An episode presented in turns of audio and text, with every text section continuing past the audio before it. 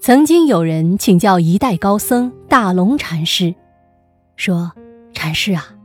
有形的东西一定会消失，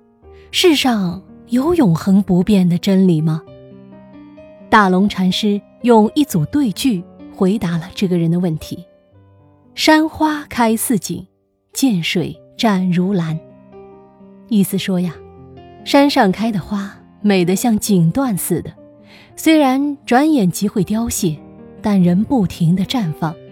大山深处的溪流，虽然终有一日会干涸，却仍旧清澈秀美的像湛蓝的天空。大龙禅师的这一对句，隐含的寓意是：生命的意义在于过程，就像花开的本身，虽然注定要凋谢，山花却不因为要凋谢。就不蓬勃绽放了，溪水也不因其有一天会干涸，就不保有其清澈湛蓝的美好了。这个世间有形的东西虽然一定会消失，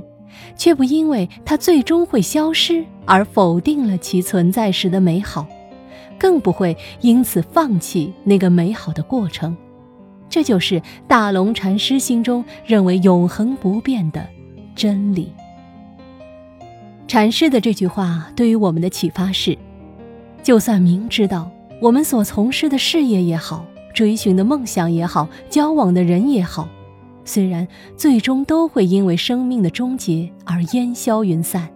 但并不能因此而否定他们的价值，更不能消极的看待生命的意义，而是应该在有生之年好好享受并珍惜拥有时的美好。让生命如山花似锦，涧水湛蓝。